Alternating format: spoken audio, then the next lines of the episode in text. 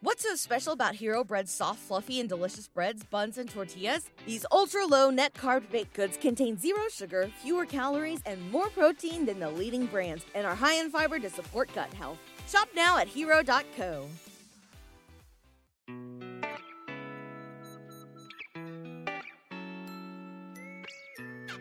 生活、工作和苹果，大狗熊有话要说。 传播苹果应用与设计实践经验，分享个人学习与成长感悟。您正在收听的是大狗熊的个人播客《狗熊有话说》，The Bell Big Talk。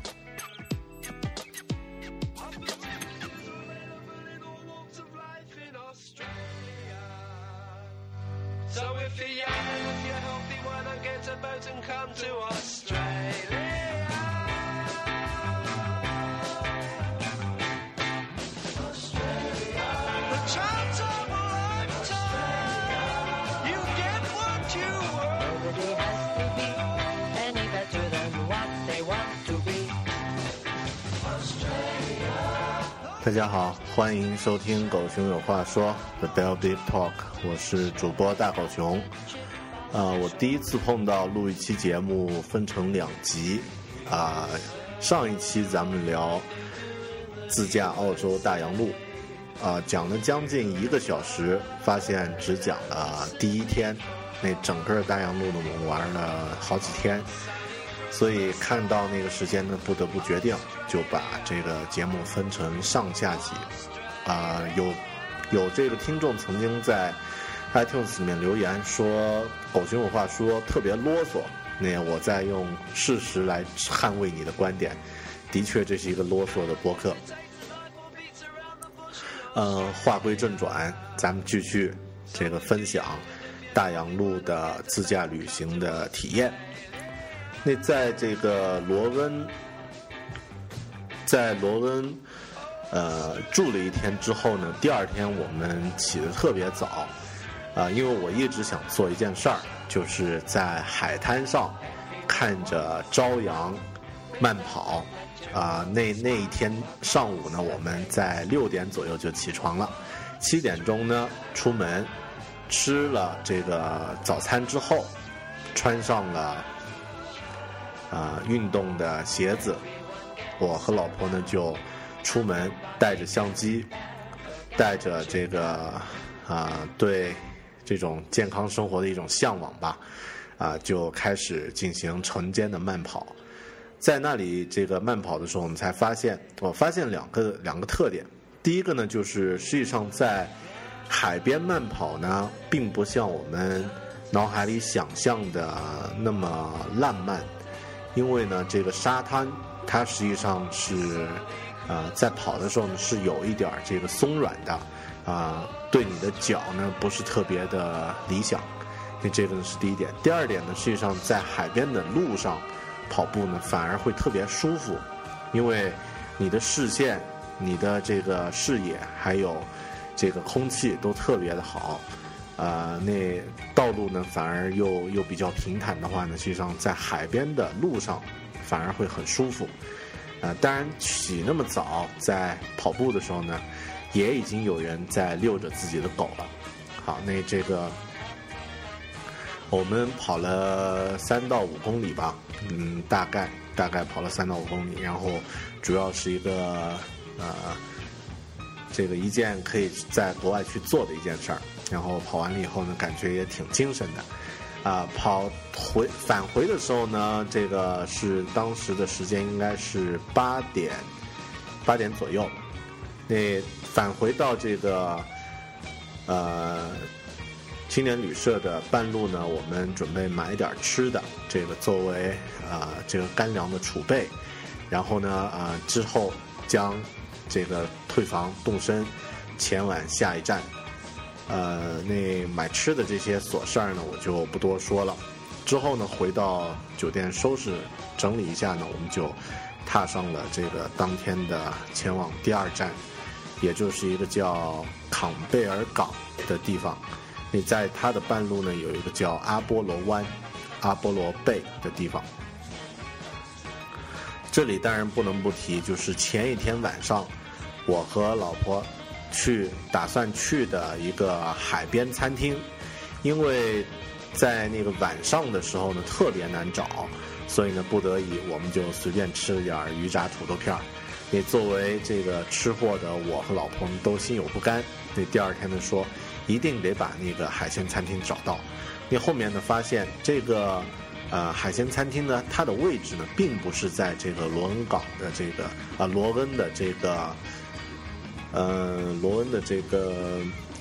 呃小镇上，而是在离小镇有那么几百米的一个呃一个呃海堤上面的这个边缘，可以说叫在海角边缘的呃一个餐厅。啊、那我们呢就开车过去，到达那个地方的时候，你就发现那个餐厅的位置啊，特别的有情调，有点像这个宫崎骏电影里面模拟宅急便，或者是这个其他的电影里面啊、那种很写意的一家小餐厅啊，在它的这个前方呢就是一望无际的大洋，然后呢在它后面呢呃是这个呃海岸线，它的这个位置呢得天独厚，在餐厅里面点完菜，坐在它露天的这个呃这个餐桌的这个呃桌椅上呢，就可以欣赏着无敌的这个美景。啊、那当时呢，我们点了点儿吃的，就在就在这个呃海边餐厅呢，就欣赏的景色。旁边呢有几个有几个呃等待的，或者说在喝咖啡的一些人正在那儿打发着时间。就在我们呃等着上菜的时候呢，啊、旁边传来的声音，一个啊在那儿喝咖啡的中年妇女，啊一个应该是一个主妇，啊就和我们打招呼，然后呢和我们闲聊，呃也看得出来她应该是一个很友善的人，然后也是一个其实应该也是一个很闲的人，啊因为她在呃星期三中午的十一点已经在那儿喝着咖啡了。呃，好的。那闲聊的时候呢，知道这个人呢，他在这个住在罗恩，呃，老公呢是干活儿，好像是一个什么样的一个消防工、消防队，还是什么样的一个一个一个职业。然后他自己呢，呃。呃，没说具体在干什么，但我感觉可能会跟这个不需要坐班的一些工作有点关系。啊、后面呢就聊起来啊、我目前记不太清说了些什么，但是我对他其中讲的一段对话特别印象深刻，就是我们说我们来到这个澳洲很不容易啊，啊、这个工作特别累，特别辛苦才可以来到这里。因为我说的是实话，因为前往澳洲旅行之前呢，我和老婆几乎都一个多月、两个月没有休息了，就是没有日，没有周六，没有周日，你这个一直都在干活啊，有很多需要处理的事儿，需要去这个做好才能走。那他的回答是啊，我们也很辛苦啊，我们这个也得工作呀，我一周也得工作三天呀，一周要工作三天。好的，你知道我听到那句话的时候，呃，恨不得这个一脚把自己的这个一脚给他踹下去。好的，当然脸上还是很礼貌。所以我说，这个容易羡慕嫉妒恨嘛，就是因为这样的一些呃这个不平衡造成的。啊，但是吃完饭我们也去这个海角，它有一个很长的一个大堤，或者说一个呃一直延伸到海里的一个小码头。啊，那在这个延伸进去的这个呃码头上呢，有很多人在钓鱼，有人在休息，有人在遛狗。啊，后面我想了一想，并不是说他们的这个周末或者他们的假期是这样，可能一方面呢，是因为澳洲人的这个上班时间应该要提前一点，比方说他的超市是八点开门，那可能在中午十一点的时候，大家已经作为午休时间过来休息了。那另外一方面呢，的确说明每个人都有享受生活的这种啊、这种状态吧。好的，这个呢是罗温啊、给我们留下很深刻印象的一个地方。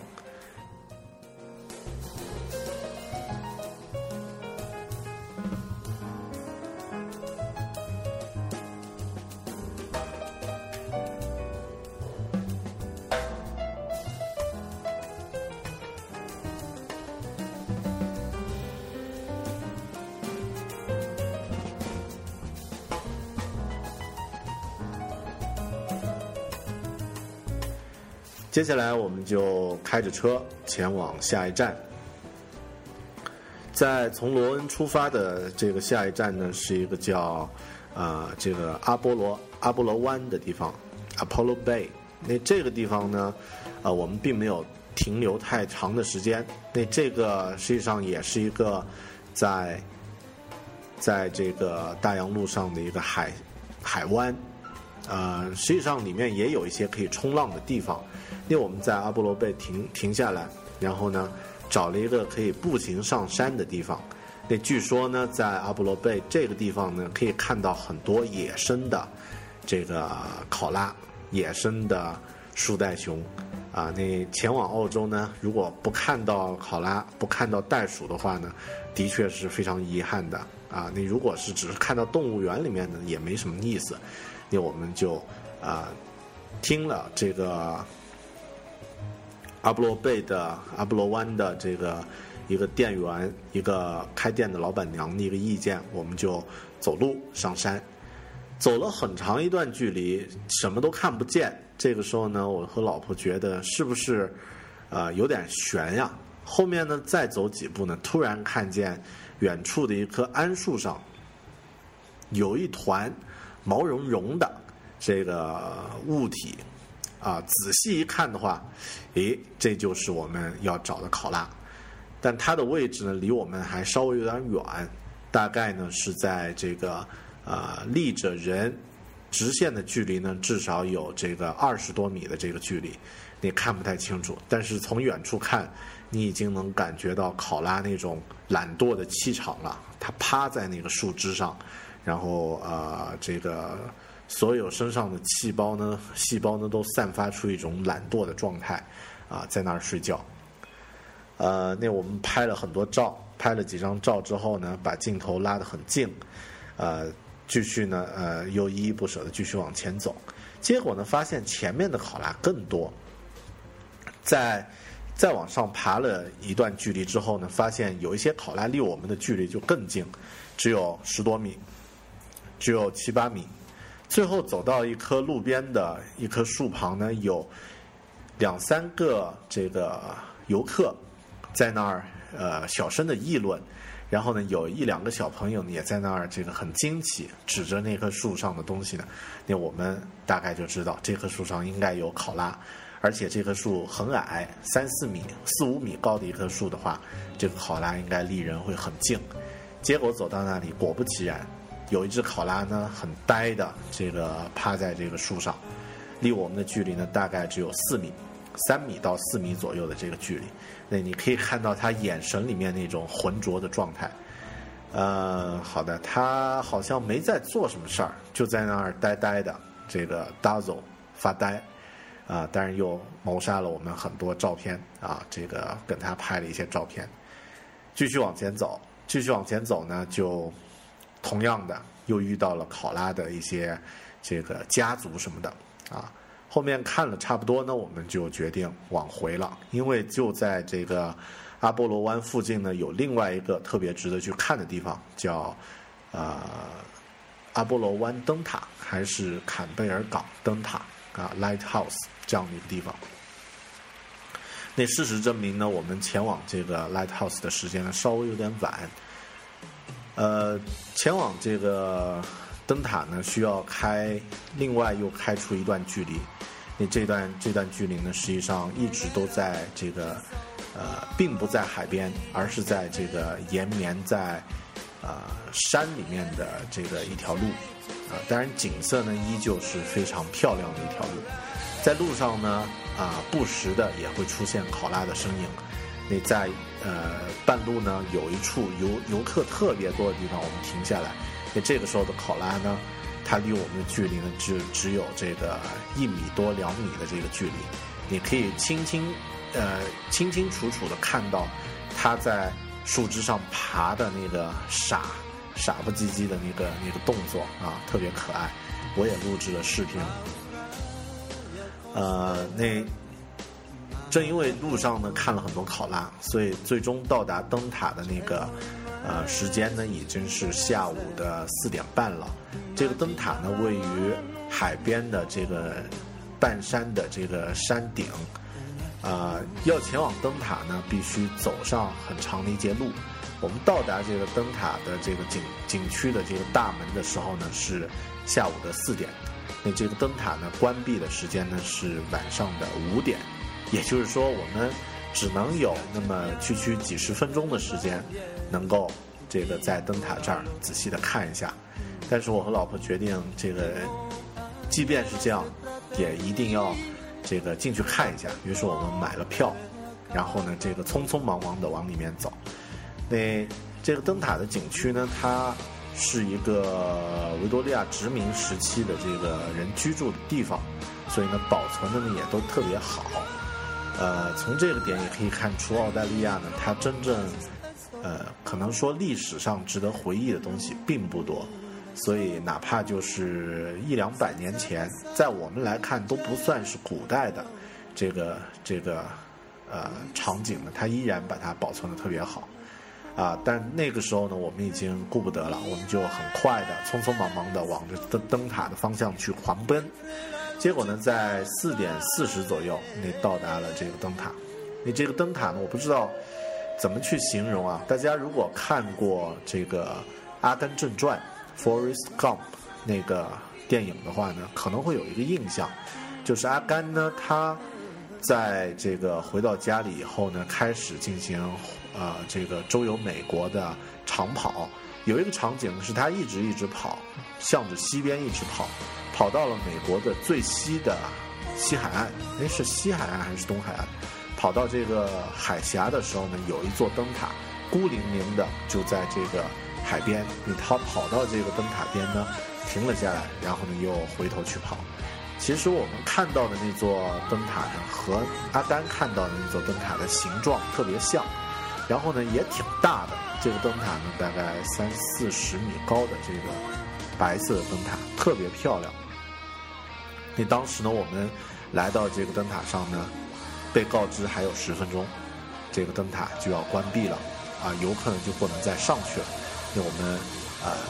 慌忙的这个往上爬，往上爬，你最后呢爬到了这个灯塔的这个上面，然后有一个很帅的。灯塔的这个守护，啊，不能叫灯塔守护者，啊，那个听起来太 RPG 了。呃，有一位很帅的灯塔的管理员，正在那里这个准备收拾着自己的东西。那我们应该是最后一批上去的游客。那上去以后，我一边喘着粗气，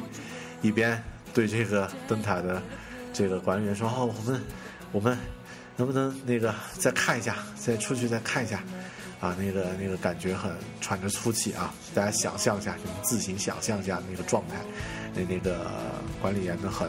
很和蔼的说：“可以，没问题。”点点头，他也没说话，啊，微笑的点点头。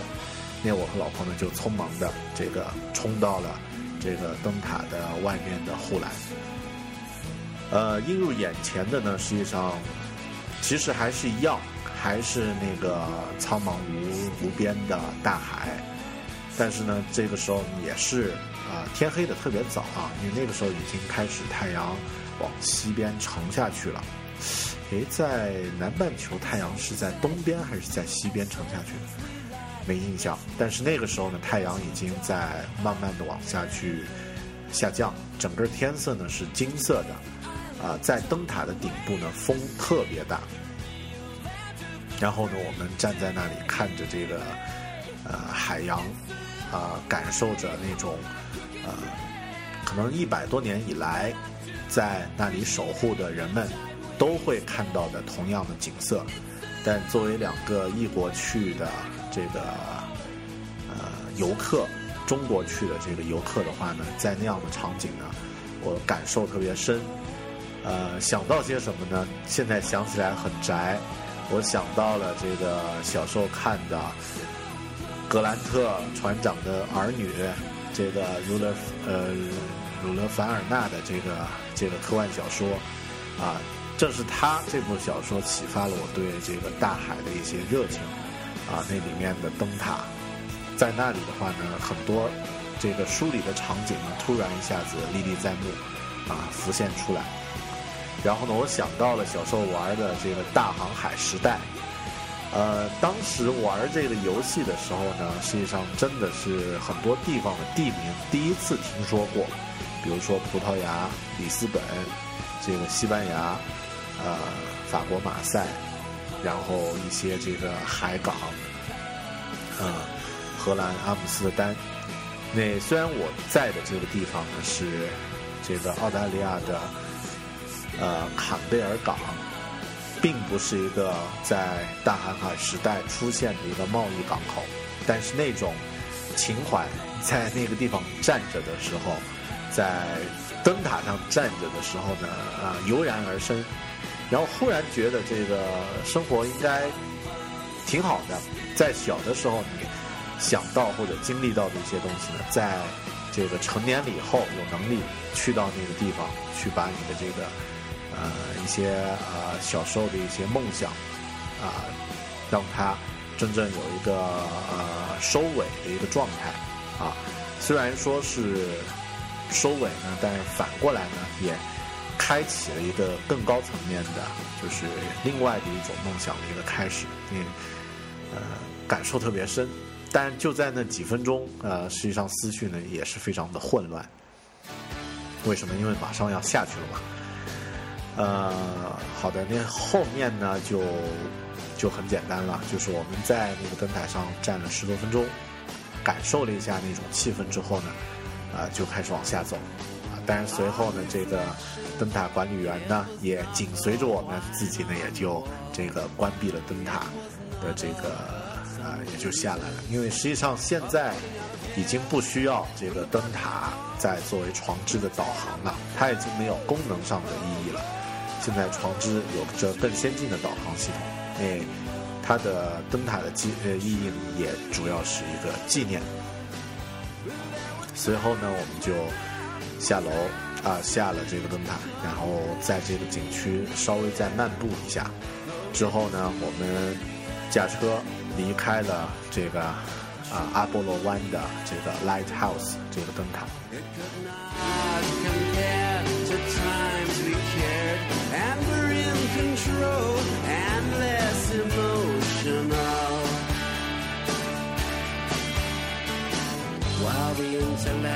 Controls the spiritual, the animal respects what's natural. Yin and yang control man's actions. Both extremes are 当天晚上，我们从灯塔这个景点回去以后呢，住在了叫坎贝尔港这个这个城市这个小城镇，啊、它是一个港口型的一个小镇。诶，在小镇上呢，有一些餐厅，也有这个旅社、酒店等等一些住宿的地方，也有各种各样的小店。啊，因为我们提前预定的这个呃旅社呢，虽然不是青年旅社，但是它里面的这个布局还有一些功能设置呢，和青年旅社也很像。呃，我们在这个时候，第二天来到这个坎贝尔港的时候呢，已经大概熟悉了，就是啊、我们可以使用这个旅社里面的公共的厨房，然后呢，可以自己给自己做点吃的，也可以出去这个吃其他的这个晚餐。啊，那当天呢，因为比较累，我们还是选择了这个外出，啊，这个吃晚餐。呃，第二天上午呢，我们就自己给自己做了早餐，啊，感觉呢很美味。嗯，之后呢，就前往就是澳大利亚最为代表性的景点，也就是坎贝尔港最有代表性的景点——十二使徒岩。啊、它的英文呢应该叫 Twelve Apostles，The Twelve Apostles。这个地方呢，实际上大家如果看一些关于澳大利亚的明信片呢，可能会看到这个景色。呃，简单形容一下的话，就是在啊、视线的左面，或者说一边呢是无边的大海，然后在另外一边呢是这个高耸的礁石，然后在礁石的这个海岸线旁边呢，又是这个有十二个断壁的岩石。那这个岩石呢，是经过了几百万年的风化，还有海水的侵蚀形成的。呃，它的这个感觉非常的凌厉，伫立在湛蓝的海洋中，然后形态各异，就像人的脸或者就像人的身形一样。然后因为一共有十二座，所以呢就被取名为十二使徒。呃，在这个地方呢，地面的沙滩特别的这个细腻，但是呃，对于这个游客来说呢，实际上是没有机会能够走到这个下面的沙滩上的。那我们看到的这个景色呢，就是呃，海水不停地拍打在这个这些岩石上，变成这个碎浪。然后呢，呃，当然对于以往这个航海者来说呢，这样的岩石应该是像噩梦一样，因为呃，很多的这个很多当时的这个呃船只，就是在一百多年前、两百年前这样的一些船只呢，都在这儿曾经这个呃触礁遇难啊、这样的礁石呢是任何船只的噩梦。在一八七八年六月一日，一艘名为叫 Lockhart 的这个英国移民船就在开往墨尔本的途中呢，就在这个地方触礁，死了五十多个人，只有两个人生还。后面呢就呃也修建了一些纪念碑什么的。那这个呢是呃澳洲代表性的一个地方啊，在这个景色上呢可以看到大自然的那种庞大的力量。啊，有一种人工无法比拟的神奇。我们前往这个坎贝尔港呢，啊，前往这个十二使徒岩呢，是在第二天的一大早，因为我们计划前往这个十二使徒去看日出，应该是在五点左右我们就出门了。那一路上呢，这个太阳还没有出来，啊，这个开车的时候呢，呃。开车的时候呢，都是呃昏黄的这个光线，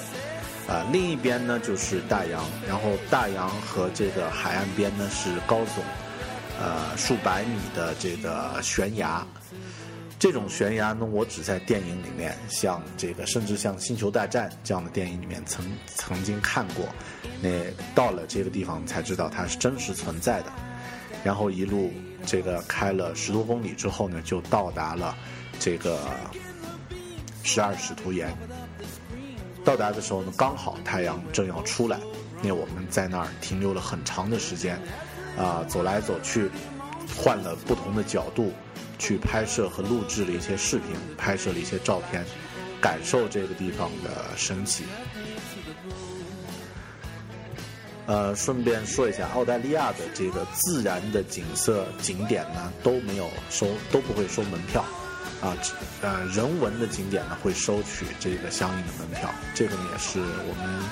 呃感觉到差距的地方。在国内呢，不管是自然还是人为的，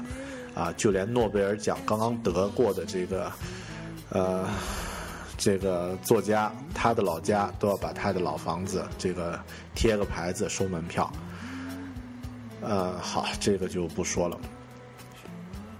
那我们在十二使徒岩这个徘徊了很长时间，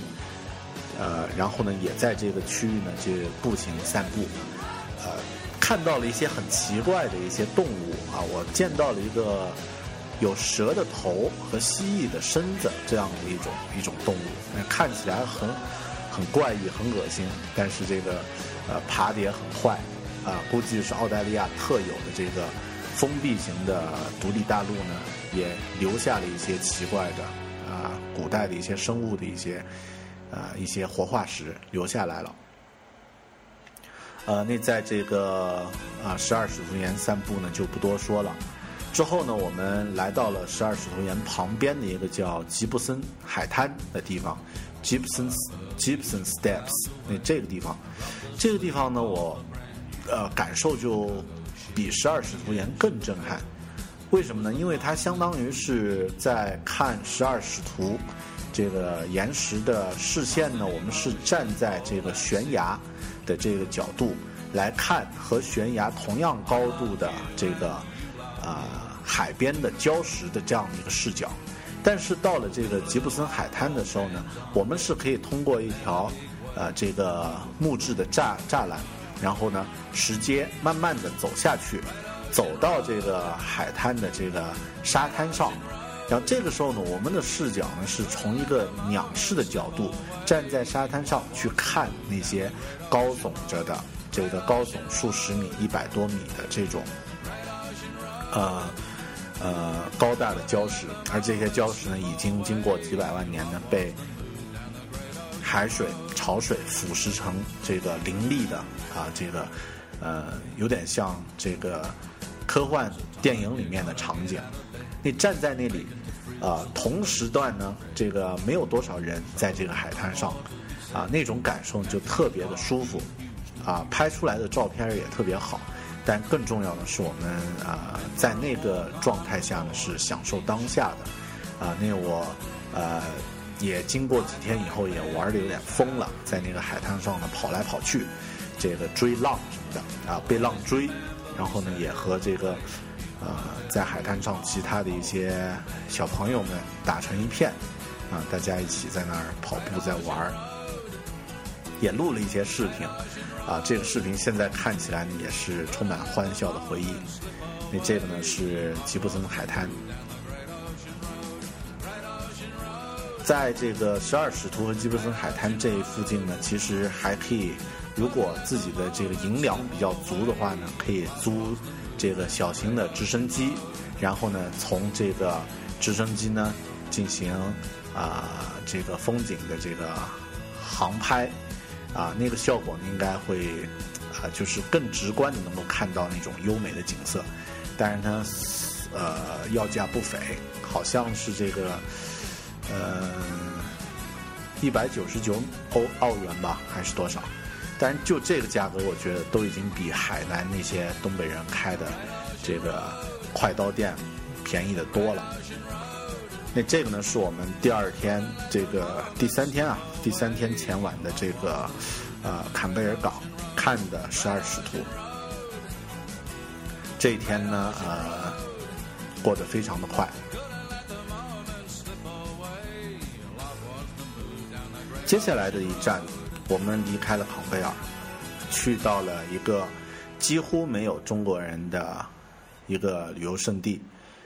对于澳大利亚本地人来说呢，它是一个休短假、呃家人度周末的一个首选的一个地方。这个地方呢叫呃 Grampian National Park，格兰扁森林公园。这个地方呃有两个数据说出来比较吓人。它平时常住的人口呢，大概有四百多人，是一个特别特别小的一个小镇，坐落在一个山区的一个小镇。但是在它的旅游的旺季的时候，它可以容纳六千人，它可以提供六千人的住宿，也就是在这个小镇平时呢有很多这个旅社、酒店、旅馆和家庭旅馆都在这个小镇上有提供。呃，作为一个这个澳澳洲人本地度度周末的一个地方呢，我们前往这个格兰扁呢，没有几乎没有见到任何一个这个去前往这个地方去旅行的中国人，当然反而在这个当地的超市呢，见到了一个在那儿打工的一个香港姑娘，啊，那她也是来到这个地方旅旅游的时候呢，发现特别的美，特别的安静，就在那儿定下来了，在那儿找了份工作。嗯，作为一个旅游的一个度假的地方呢，啊，我们去的时候，这个地方啊，属于它的旅游的淡季，没有太多的人，所以呢很清爽。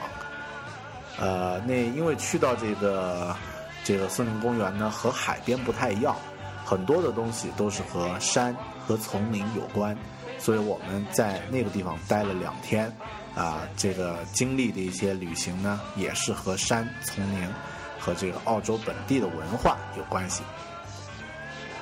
第一天在那儿，这个同样还是住在他的这个 YHA 青年旅社，格兰扁的这个青年旅社是我住住过的最舒服、最干净，甚至略有一点豪华的这个青年旅社。它里面所有的设备呢都是一流的，然后呢，里面的这个呃 sitting room 啊起居室啊、有着壁炉，有着这个你可以弹弹吉他，然后呢，它的这个厨房也是超大啊、卫生间呢特别舒服啊、这个呃整个环境都特别的优美啊、是我理想中一个住宿的地方。然后当天我们住宿的时候呢，啊、放下来东西都放下来以后呢，突然听见这个我老婆站在阳台上尖叫，说下面有袋鼠。然后呢，我就惊了，抬头一看，这个就在这个呃客栈旁边的草坪上呢，就有一大群的这个袋鼠正在那儿吃草什么的。啊，那我们就连忙这个冲下去，啊，袋鼠呢，呃，举家携幼，正在那儿呢进行这个呃晚餐。然后呢，小袋鼠呢，当然特别可爱啊，老的袋鼠也还行。那所有的袋鼠呢，都是用脚和这个尾巴在那儿小步的这个挪动，然后呢来吃草地上的草。然后呢，也有这个远处也有些袋鼠呢跳来跳去，那感觉呢的确是有点奇怪，因为呃你很少见到一个长得像老鼠的，然后这个毛色也有点像老鼠的，然后又有点像鹿的这样的一种动物，用两只脚跳着跳着的这个去走，啊、那老婆呢有点怕袋鼠，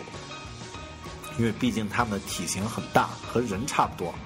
啊，那我呢，呃，因为我的体型也不小，所以呢，这个胆子稍微大一点，我就尽量朝袋鼠的这个方向去靠拢。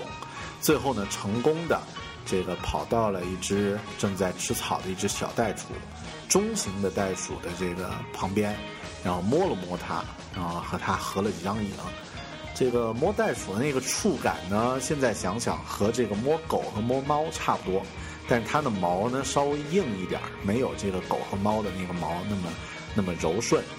啊、然后如果你手上有吃的东西，它会很激动，但可惜我们手上没有任何吃的东西，我就用手比了一下姿势，因为他看到我，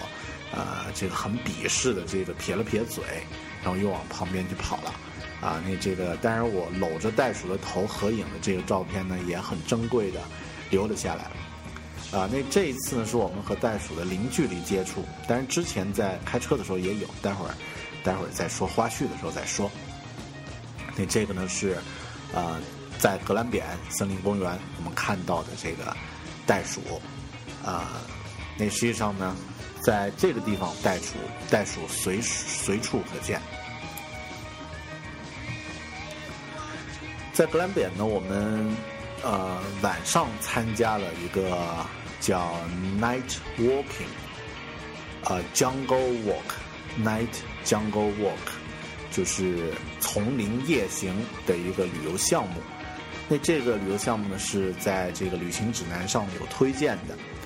呃，它是这样的，是由一位资深的导游啊、向导带着这个一群人呢，在晚上，然后大家呢打着这个这个呃红色的照明灯，在丛林里面呢漫步，然后呢他会介绍这个时候睡着了的鸟类、蝙蝠、其他的小动物等等等等。因为我们觉得这个这个事儿特别有意思，也就报名参加了，费用也不太贵，二十美元，二十二元一个人，啊，我和老婆都报名参加了。然后呢，报名的时候呢，接电话的是一个老头儿，那这个老头呢很热情，啊，后面呢，呃，我们去到了这个呃约定的这个地方，在晚上八点的时候呢，去到了这个公园呃这个森林的一个一个路口，那这个老头呢，呃也刚刚到，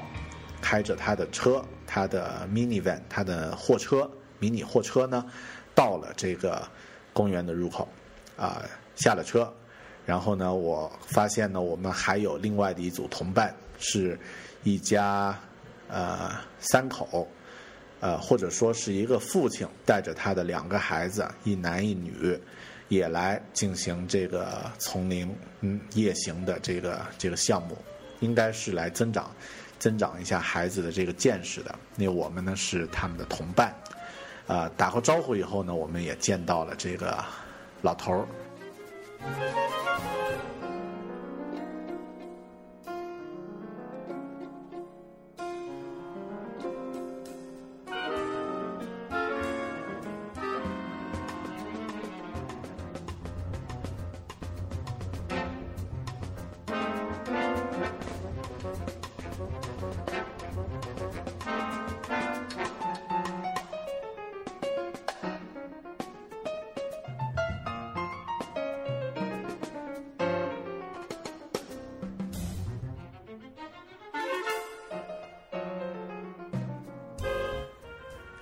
头就是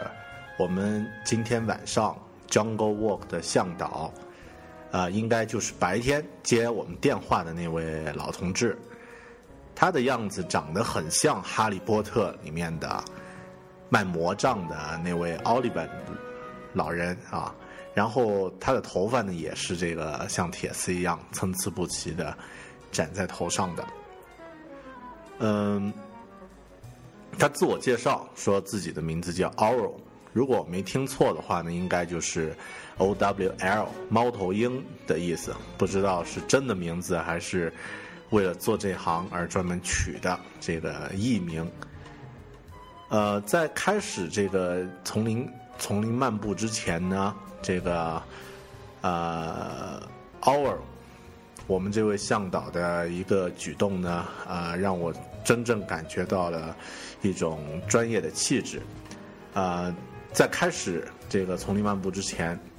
他把大伙儿，我们四个人召集到他的 minivan 前面，他的货车前面，然后呢，从货车上呢抬下了一只简易的折叠桌子。接下来呢，他把自己的笔记本电脑，一台戴尔的笔记本电脑呢，放在这个简易的这个桌子上，然后把这个笔记本呢打开，双击了一个 PPT 的文件，之后呢，打开了一个 PPT，呃，然后我注意到呢，他的这个笔记本上呢插了一个 USB 的这个红外的一个装置，啊，接下来看到他手里的装置呢，我明确明白了，他用的是之前我也用过的一个一个东西，就是呃罗技的这个红外呃红外的幻灯片遥控器。这个老人呢，他就开始用自己的电脑放在折叠桌上的电脑，结合自己的这个幻灯片，结合自己的这个远程控制呢，给我们上了一堂丛林里的生物课。他一一的用幻灯片告诉我们，可能今天晚上会看到什么样的动物，比如说鹈鹕啊，然后他放出一只鸟的图片，那这个鸟的英文名字，甚至有几张图呢还会有这个鸟类的叫声，然后呢还有其他的一些鸟，但是因为现在回想起来呢，这个几乎所有的鸟的英文名字我全部都忘了，一个都记不住。但当时呢，这个在他讲的时候呢，我用心的一张一张的给他拍了照。嗯，他这个动作呢，虽然是一个出行前的一个小动作，用一个幻灯片啊、给我们演示一下，而且呢，这个是用电脑，并不是用更复杂的这个设备。但是从他这些操作的细节呢，啊、我感觉到了一个这个呃一个对自己专业工作很尊重的这样的一个一个人的这样的一种气质。好，随后呢，他把这个红色的手电筒、应急照明灯呢，照明灯呢发给我们，就带着我们走进了丛林。为什么说发红色的红光的这个电筒呢？啊、他也向我们解释了，这个大部分的、绝大部分的这个森林里的动物呢，实际上都是红色盲，它们并看呃并并看不到看不到这个红色的光线，所以呢，在丛林漫步的时候，用红色光的这个电筒呢去照路和这个查看这个树顶的动物呢是没有问题的。啊，很多时候你可以看到这个动物，它甚至就在盯着你，但实际上它并看不到，呃，它看不到你你的这个出现，并看不到你用光照着它。但相反，如果你用这个白光去照它，那它绝对就马上就飞走了。所以呢，这个也让我学到了一课。然后在，他也告诉我们说，这个呃，在夜间呢，用啊、白光去照耀森林里的地方呢是非常危险的啊，因为它可能会激怒一些动物，也可能会吸引来一些这个体型巨大的动物，所以呢，最好这个不要用普通的白色电筒在夜间去森林里面照明。我们跟随着他的脚步呢，就走进了夜间的森林。第一次走进这个南半球的丛林呢，实际上感觉还是有点儿不一不太一样。呃，首先你在天上看到的星星都和我们在中国看到的不一样。啊、那其次呢，这个夜间的森林里面呢，仿佛有很多这个自己感觉不到的一些生物正在盯着自己。啊，当你用这个红色的手电筒照过去的时候呢，往往什么都没有，但往往也真的能看到，真的有那么一两只这个奇怪的鸟类也好，这个啊爬在树上的这个松鼠类的动植物呃动物也好，会在盯着你。啊、a r r o w 这个老头儿带着我们呢一路走，一路呢细声的向我们解释很多东西。啊，在一路上呢，同行的这个两个小孩儿，小姑娘和小小男孩呢，也在不停的这个问他一些问题，呃，并且呢，不时的这个往前，啊、去很好奇去查看一些东西，也偶尔呢去往后再去看。然后他的父亲，他们俩这个的父亲，呃，感觉也是一个很享受这个旅行，而并不是只是当做，呃，只是当做这个给孩子上课那么简单。他偶尔呢，呃，而且我们这次出，呃，这次在丛林里面，呃，前几只动物都是由这位眼眼睛很尖的这个父亲发现的。他看到了水里的鸭子，看到了这个树上的这个某种鼠类，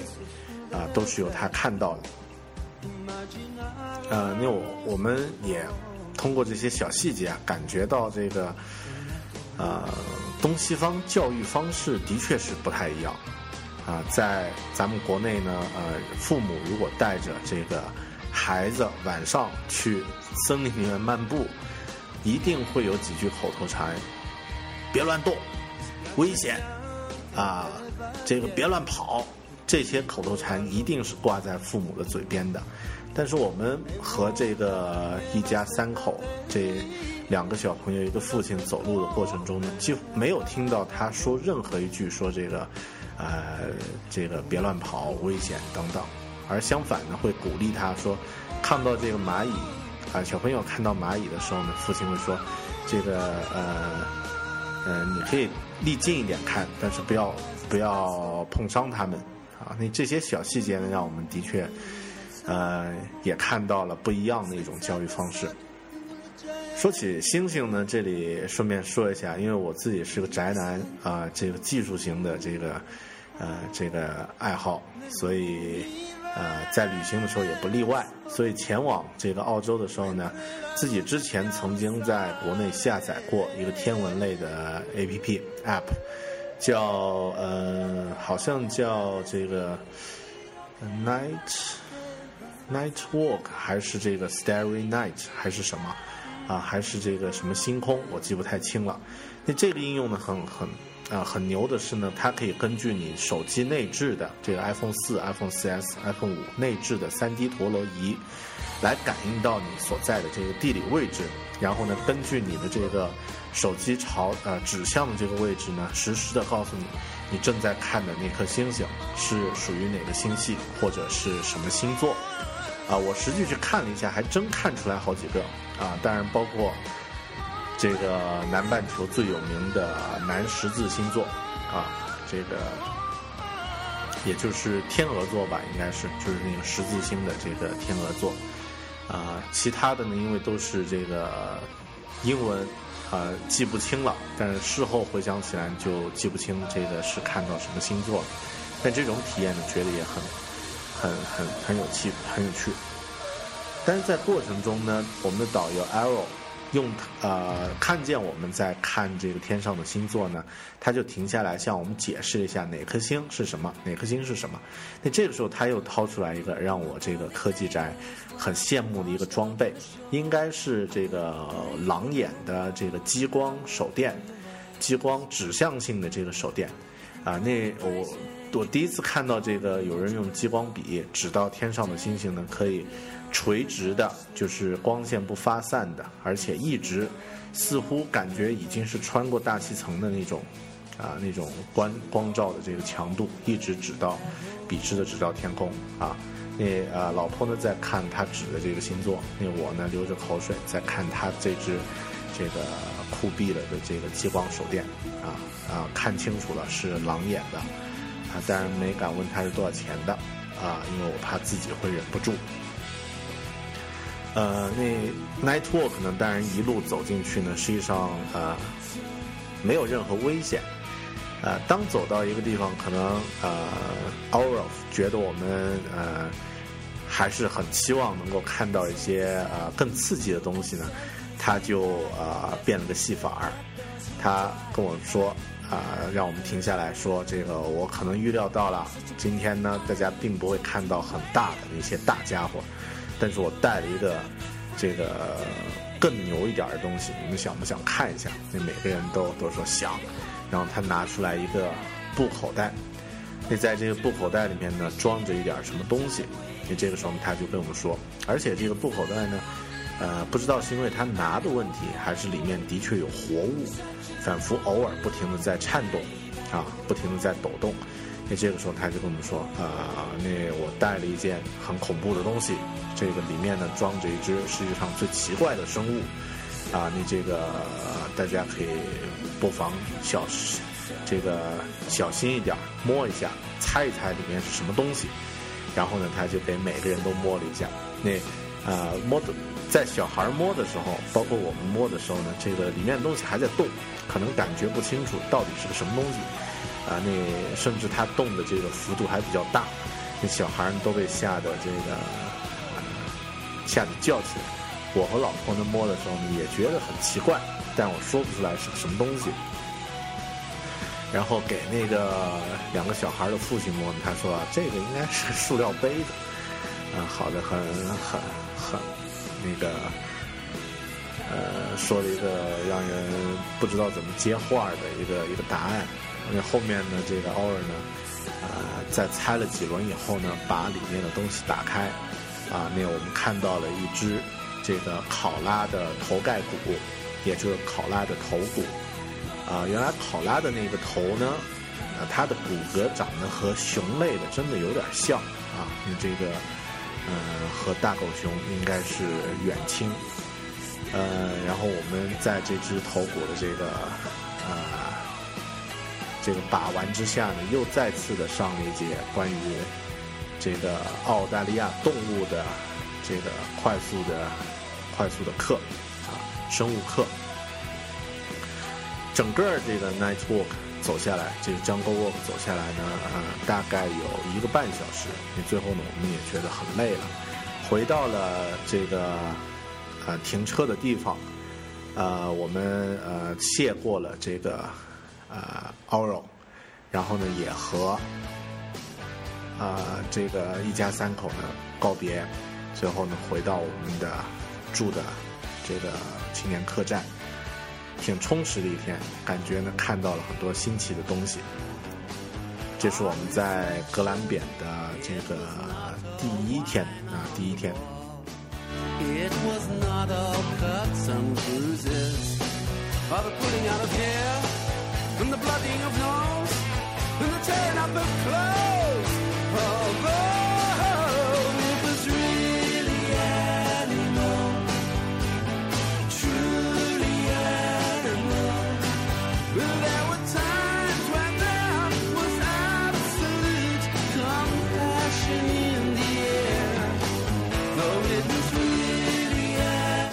格兰扁的第二天呢，我们开始分头行动。老婆呢去参加了一个这个老年人举办的花展，并且呢还乘坐当地几位老人的车呢，进到了森林深处，去欣赏各式各样的花类。呃，我呢没有他那么文艺，所以呢，我选择了去格兰扁森林公园的啊游客中心。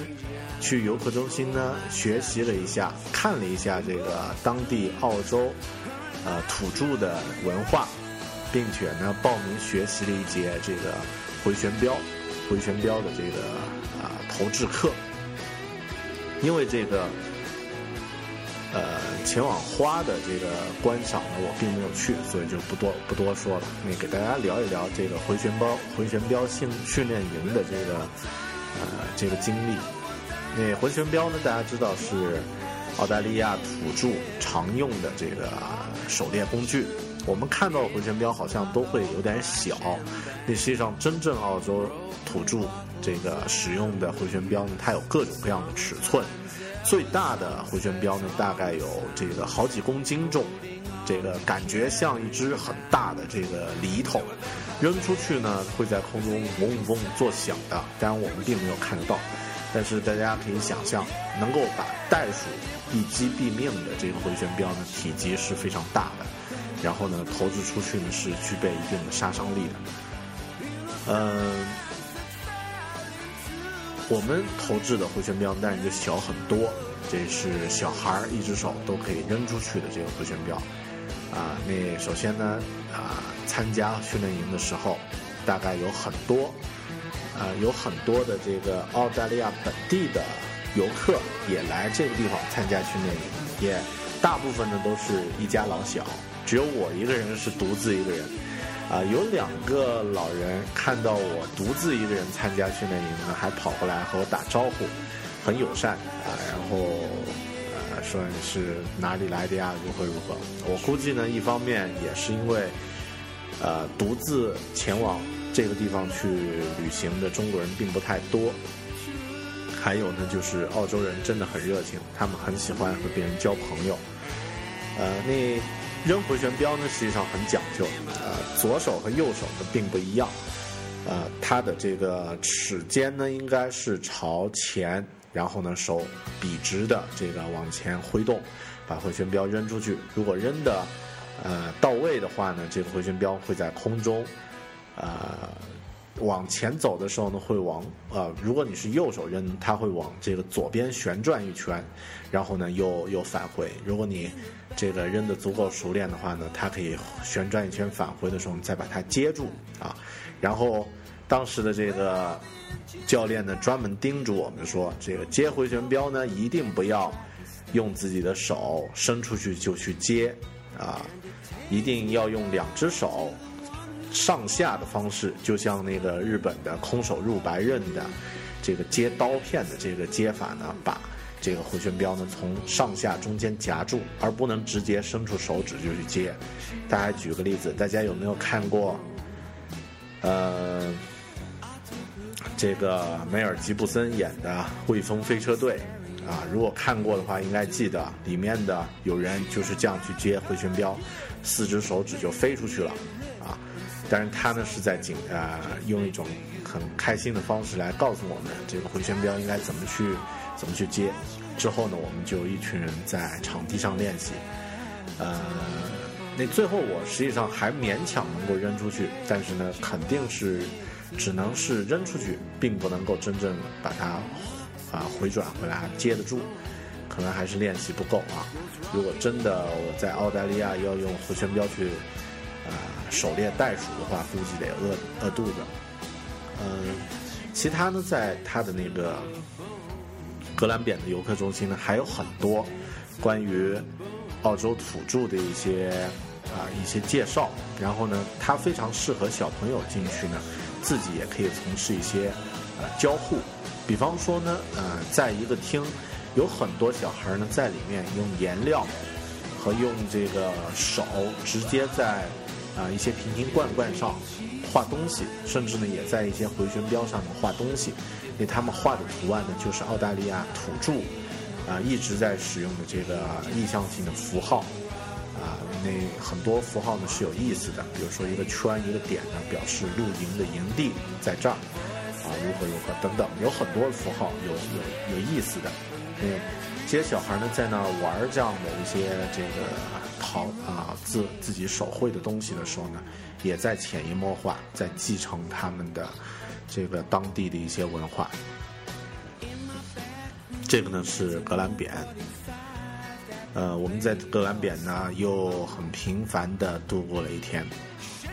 之后第三天呢，我们选择前往这个附近的一个红酒庄园，红酒的这个产地。呃，它离格兰扁呢有一段距离，开车的话呢需要将近两个小时左右，啊、两个多小时了才可以开得到。那一路上呢，我们呃开着过去，路上当然会见到很多的奇怪的小动物穿过马路。啊，有一有一段路呢，我记得是路开到一半，看见前面在路中间呢，有一只特别特别奇怪的这个动物，然后好像是刺猬，又好像是这个食蚁兽，又是什么样的一个东西，正在慢悠悠的过马路，感觉很像卡通片里面的什么角色，突然变成真实的这个呃，来到真实世界了。那我们慢慢停下车。把车停到路边，然后呢，呃，走过去看的时候呢，这个小动物已经慢慢走远了，看不太清楚它到底是这个刺猬还是什么样的动物。你路上当然还有很多啊，那所以在澳洲的这个乡间公路沿路都会有呃一些提示，呃，上面会画着袋鼠过路的这样的一个提示，那提醒司机呢要注意有野生动物会。经过穿过马路啊，要注意。呃，经过驾驶两个多小时，我们来到了这个红酒庄园啊。我因为现在没有去看原来的旅行资料，所以呃一下子想不起来这个酒庄叫什么名字了。但是这个酒庄呢，有一个特别牛的地方，就是它在地下呢有长达三英里的这个藏酒的地下道。呃，那里面呢全部是窖藏的红酒。呃，这里的话我还是得吐槽，就是澳洲人的这个下班时间实在是太早了。我们前往这个酒庄的时候呢，呃，是在午饭之后前往的。那路上呢，因为开车耽搁了一下呢，真正到那里的时间呢已经是下午四点。那他们四点半就全部下班，四点钟呢已经没有人有心情再工作了。然后这个前往地下酒庄的这个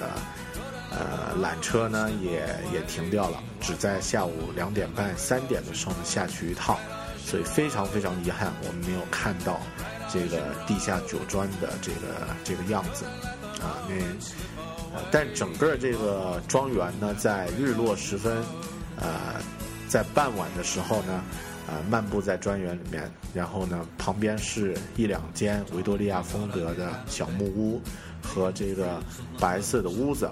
啊，不远处呢是这个满山遍野的葡萄藤，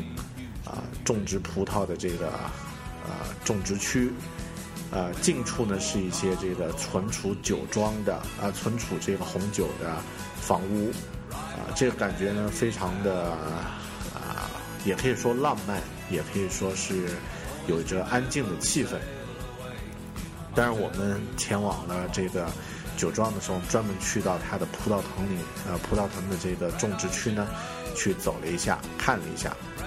呃，所幸倒是在云南也有类似的这个景点，因为在云南呢有云南红酒的这个产地，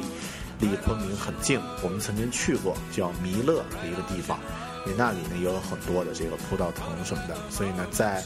这个澳洲看到的这个酒庄呢，实际上感觉呢也觉得，呃，看到正宗的啊，这个新大陆的酒呢，呃，酒庄的这个场，呃，酒的场地呢，感觉也非常的不错。啊，顺便说一下，在傍晚时分的这个酒庄的风景非常值得去拍照。啊，另外我们在酒庄旁边呢，也看到了这个一个墓园，也就是里面呢是一些已经逝去的啊当地人的这个啊他们的坟墓在那里。但是很奇怪啊，就是你在那儿看到一个墓园的时候呢，感觉没有任何的不和谐感啊，没有任何的不适感，似乎这个东西天生就应该出现在这样的一幅美丽的这个风景之中的，啊，仿佛这样的话，其实这样的风景呢，才算一个完整的风景，啊。其实我突然想起那个《阿甘正传》里面，阿甘他妈妈说的那句话啊：“死亡并不可怕，因为它是生命的一部分。”好，那这个话题我们当然以后可能会展开来再说。这样呢，我们傍晚回到家啊，回到好不是回到家，回到了这个住宿的 YHA 青年旅社。带回了我们从酒庄购回的红酒，晚上呢就着红酒自己做了一顿这个美味的晚餐，然后呢在这个 YHA 青年旅社的会客厅，听着朋友呃外国朋友弹唱着这个好听的吉他曲，呃在壁炉边呢结束了我们的。第三天应该是第二个白天，在格兰扁度过的第二个白天。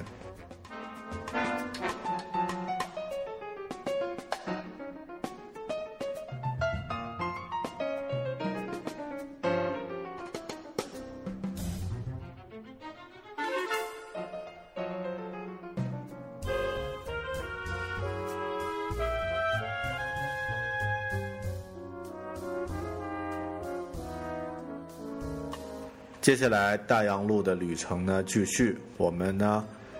呃驾车，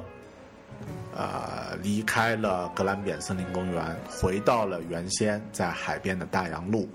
驾驶了一段距离之后呢，就来到了大洋路的终点的一座城市，这座城市叫瓦南布尔 （Wan a n p u r 呃，那这个瓦南布尔呢是位于。啊，维多利亚州的一座中型的一座小城镇，啊，同其同，当然它同墨尔本或者同悉尼相比呢，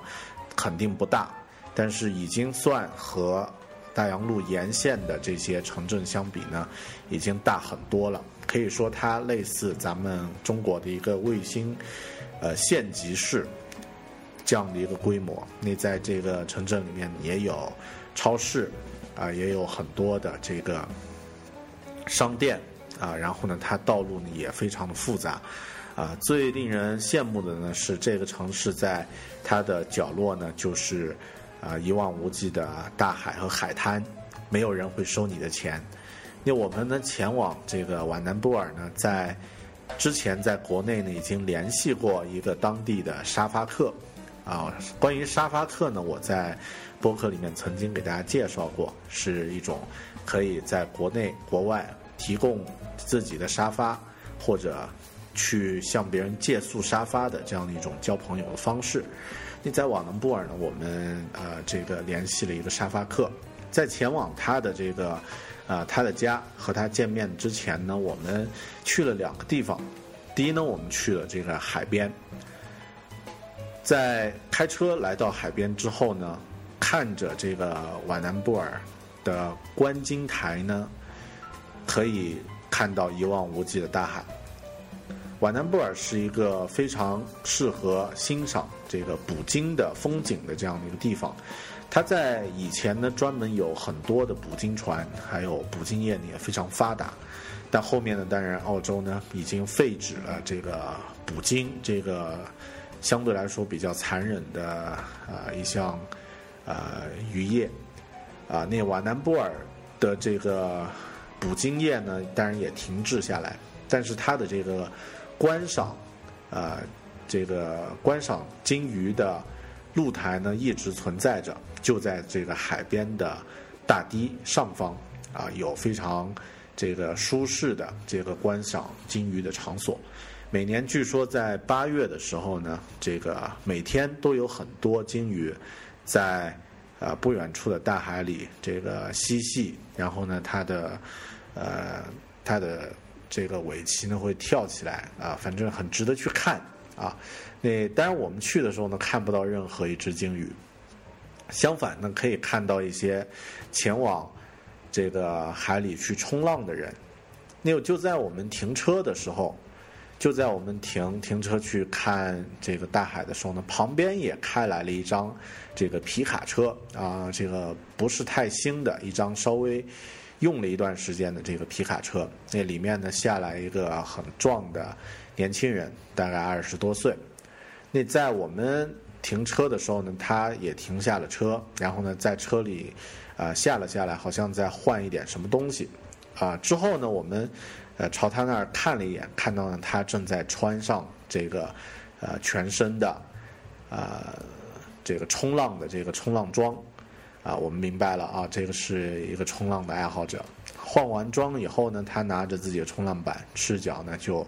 呃走上了这个观景台，然后在观景台的侧面呢有这个台阶，一直通向沙滩上。啊，在台阶的中段呢，也还专门有给这个冲浪的爱好者，这个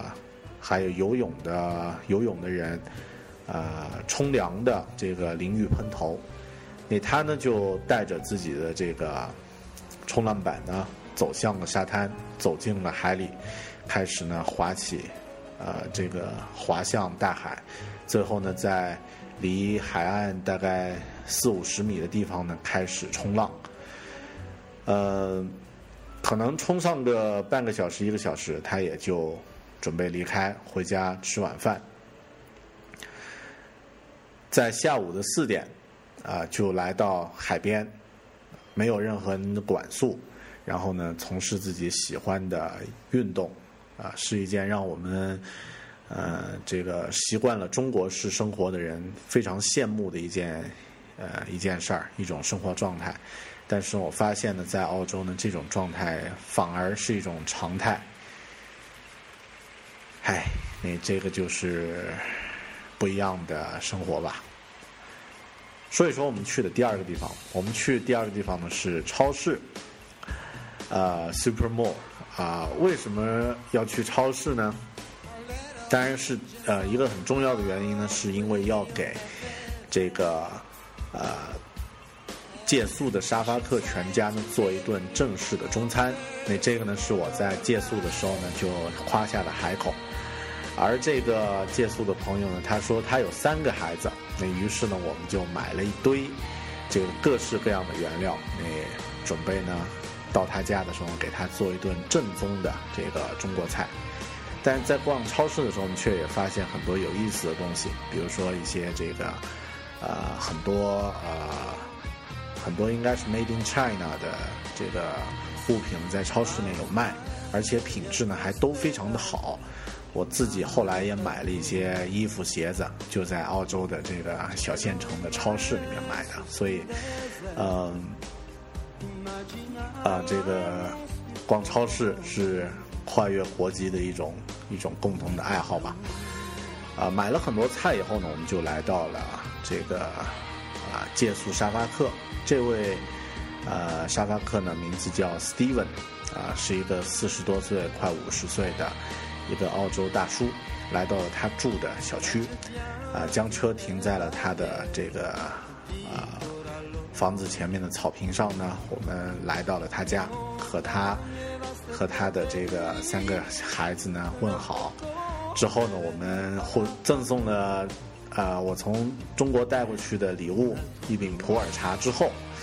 啊、我和老婆呢就直冲这个厨房，开始准备这个晚上大家吃的大餐。啊、我们在里面，我具体怎么做菜我就不在这儿唠叨了。具体呢，我在厨房里面待了两个小时，最后呢，这个做出了十道菜。啊，大家吃的应该还算开心啊，因为我看到他们呃这个吃的很爽。后面的所有菜呢，继续冰到冰箱里面，第二天继续吃。晚上呢和他聊了很聊了会儿天，之后呢，我我就我和老婆呢就借宿到他他的这个房间的他家里的这个大女儿住的房间。啊、非常的搞笑的一件事儿呢，是晚上我盖的那个呃被子呢，是一床这个毛绒的这个毯子啊，这个怎么形容呢？就像北极熊的那身皮的这个毛绒毯啊，我就盖着这床很萌的这个毛毯呢，啊、睡去了。那瓦南波尔是我们在大洋路旅行的最后一站。第二天一早呢，我们告别了这个好客的 Steven，啊，驾车呢驶离了瓦南布尔的这个这个城市。之后呢，经过几个小时之后，我们回到了墨尔本。一场这个呃时间并不长，但是却非常的有有意思的这个大洋路之旅呢，就在最后在墨尔本呢画上了句号。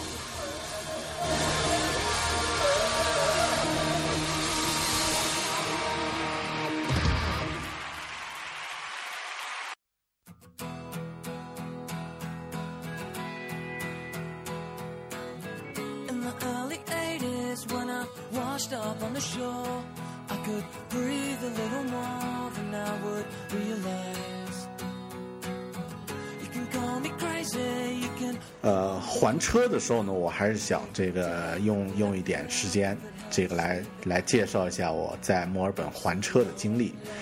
因为我们这个在租车的时候呢是早上这个出发的，回到过了几天以后啊、返回还车的时候呢，回到墨尔本啊、还有一段距离的时候呢，大概是下午三点多，快四点啊、那。之后呢，我我们忽然隐隐约约觉得，这个因为大部分澳洲人都是五点钟下班，经过了这个一段时间之后呢，我们也感觉到澳洲澳澳洲人对时间的这个下班时间准准时下班这件事儿的重视。啊，那这个时候我们也还在稍微有点暗自庆幸说，啊还好现在呢四点我们回到这个呃市区里面还车的时候应该是下午四点半，也没问题，应应该是可以还的。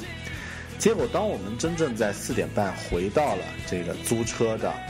啊、墨尔本市中心的时候呢，傻了。因为大门呢已经关闭，里面的人呢看似是刚刚离开，啊、有一部分车库里面的人呢，呃，呃，我们在停停在路边的时候，他们还在玻璃前出现了一下。当我们下车去敲门的时候，里面已经一个人都没有了。那个时候，这个时候我我就有点慌，因为如果不在今天把车还掉的话呢，就意味着我们啊、要这个要找个停车场把车过夜，而第二天上午呢，我们又要乘坐飞机，这个离开墨尔本前往悉尼。那对这个时间的不确定性呢，我们特别的紧张，呃，就打算一定得把车呢在这一天还掉。啊、这个时候我们呃很慌张的就把车停在路边，然后呢拨打租车的联系方式资料里面提供的这个电话。啊，我的这个语言沟通能力呢，实际上当面沟通还勉强可以，但是如果在电话里面呢，往往会听不太清楚对方在说什么，磕磕碰碰的总算听清楚了，说这个还车呢一定得提前一个小时，就是五点下班你得四点到，如果到四点半过来的话，你绝对是还不了了。啊，那怎么办呢？还有一个地方就是在墨尔本机场可以还。那墨尔本机场呢是这个一直开到夜里啊，开到晚上十二点啊之前都都开开着的，可以直接把车开到机场去还。啊，那呃沟通了好一会儿，我中呃把这个意思弄明白之后呢，就稍微安定了一下。我和老婆就说，不行，今天一定得把车还掉，那咱们就去机场吧。加了油，然后呢，我们又调出了 GPS，驾车呢前往机场。呃，一路当然不用多说，那个反正还是有点复杂啊，你还是要经过澳洲呃这个墨尔本的复杂的交通。到了机场的时候呢，出现了另外一个小问题，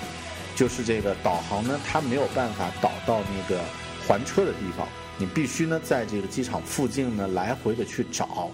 这个还车的一些标志。因为我们租车的这个租车行呢叫 Hertz H E R T A T Z，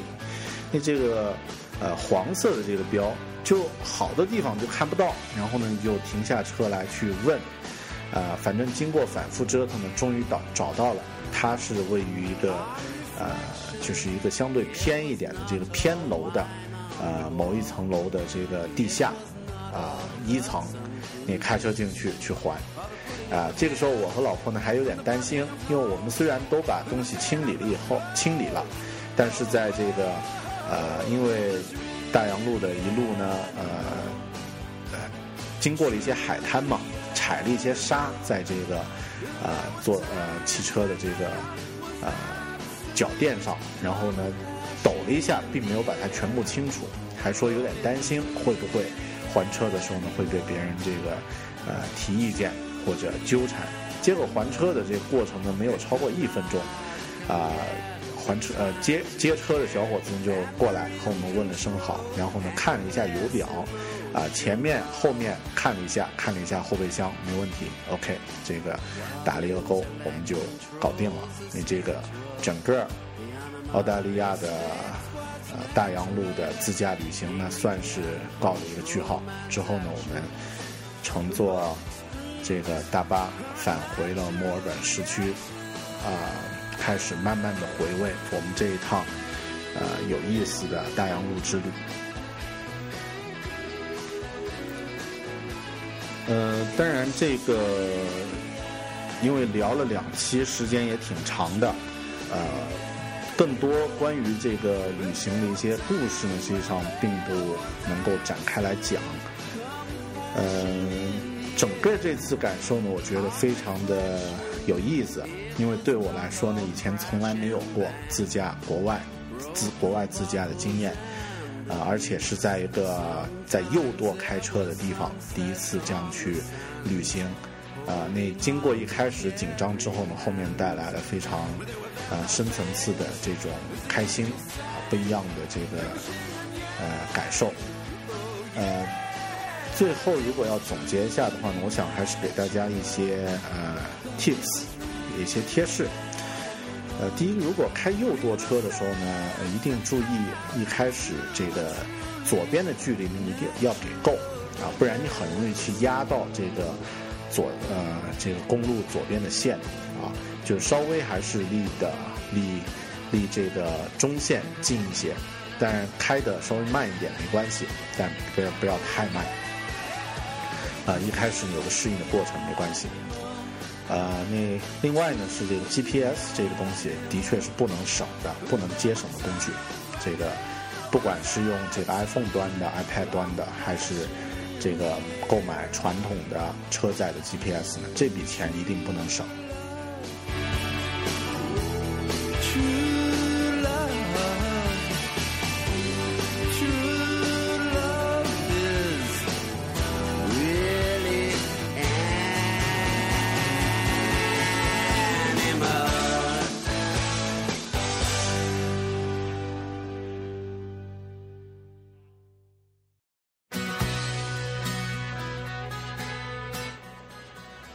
第三呢，在呃像澳洲像这样的一些地方自驾呢，因为选择的旅社，如果你和我们一样是选择这个青年旅社，啊、那还是做好自己做饭菜、自己做饭的这种准备。啊、因为在旅途中呢，很多时候不是说你这个胃口啊、不对胃口的问题，而是说，当你到一个景点的时候，当你返返回的时候呢，路上已经没有能够为你提供食物的餐厅了，啊，你这个时候你怎么办？只能自己做菜。对，超市里面呢，实际上可以买到很多的这个很新鲜的，或者是啊半成品的这个食物食材，啊，你也可以简单的呃做做一点这个精致的一些呃自己习惯的食物呢，也会让你的旅行感觉很舒服。但是这次出去，我发现，呃，我们看似很复杂的牛排，在老外的这个做法里面，实际上也很快的啊，他们可以快速的做出一道牛排，然后变成一道主菜。啊，对于我和老婆来说呢，这个在国外自己做的比较多的，好像还是这个，呃，应该是什么呢？应该是呃西兰花，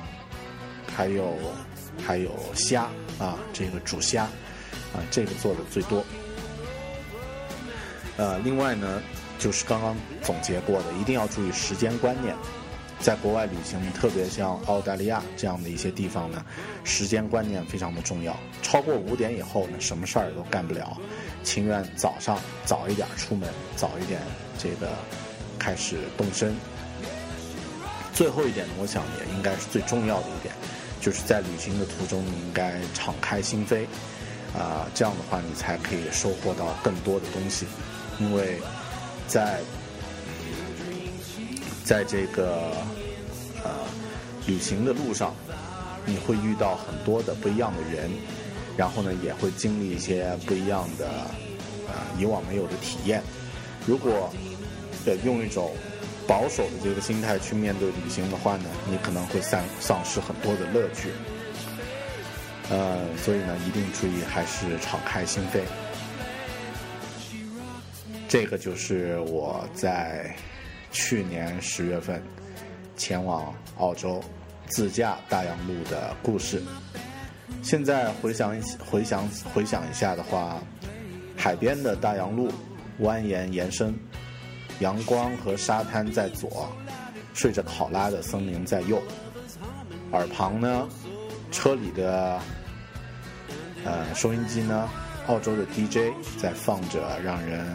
听着很舒服的爵士。这样的旅途呢，我这个很想再来一次，当然可能下一次不一定是在澳洲啊。因为我也也希望，如果在听播客的朋友呢，有一些有这个前往呃去呃出去旅行的这种打算的话呢，呃，可以试着再勇敢一点儿，这个不用参加一些旅行团，而是呃做一些不一样的自助旅行，可能你的收获收获呢会有成倍的增加。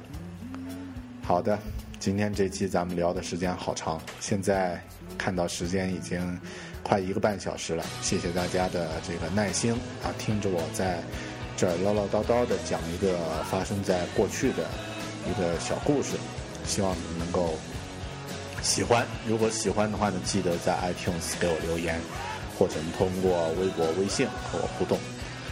好的，生活、工作和苹果，大狗熊有话要说，咱们下期再见，拜拜。